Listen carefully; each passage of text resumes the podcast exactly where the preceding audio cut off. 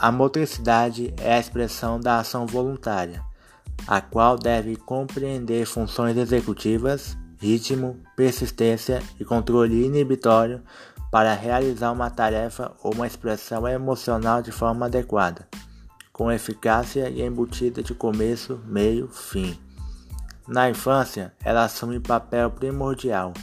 pois nesta fase da vida, as tentativas de acerto por meio do erro